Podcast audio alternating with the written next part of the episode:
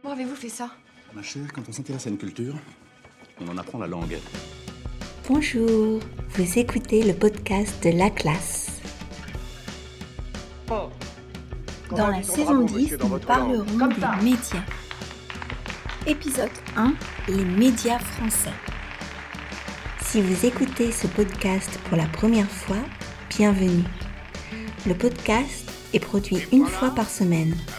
Pour obtenir les transcriptions et accéder à des exercices interactifs qui vous permettront d'améliorer votre compréhension, d'enrichir votre vocabulaire et de consolider votre grammaire, devenez abonné premium sur laclassedestelle.com.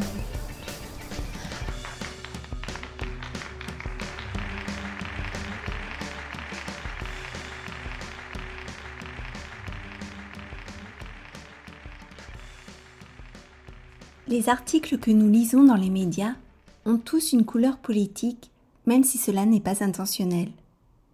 Connaître l'orientation politique des médias permet de déterminer plus précisément et plus rapidement dans quel domaine politique l'auteur présente ses arguments.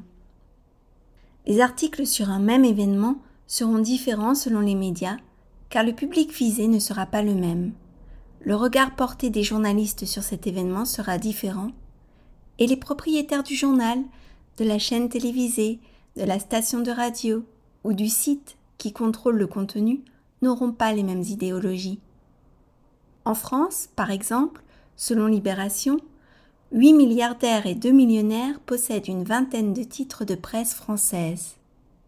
Dans le détail, ils pèsent 81% de la diffusion des quotidiens nationaux, 12% de celle des quotidiens régionaux et 95% de celle des hebdos nationaux généralistes.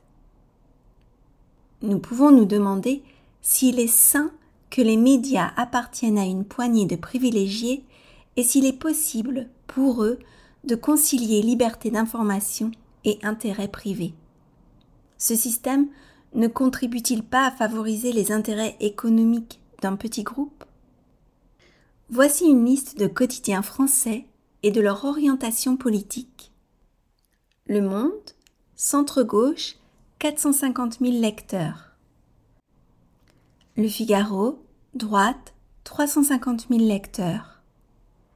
Libération, gauche, 90 000 lecteurs. L'Opinion, libéral, européen et pro-business, 38 900 lecteurs. Heureusement, il y a aussi des médias français indépendants qui n'appartiennent à aucun groupe industriel ou financier, ni à aucun mouvement politique, syndical ou religieux.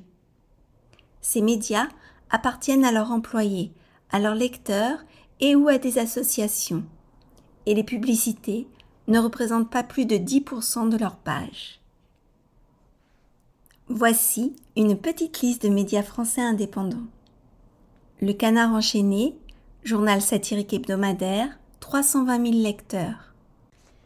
Mediapart, un site d'information qui a 169 829 abonnés.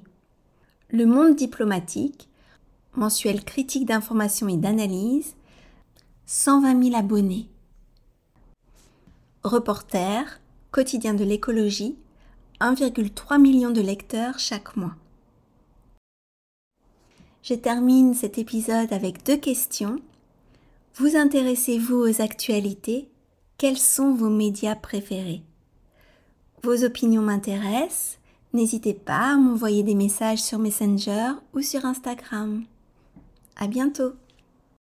Et voilà, notre épisode est terminé. Pour obtenir les transcriptions et accéder aux exercices, n'hésitez pas à devenir abonné premium sur laclassedestelle.com. À bientôt!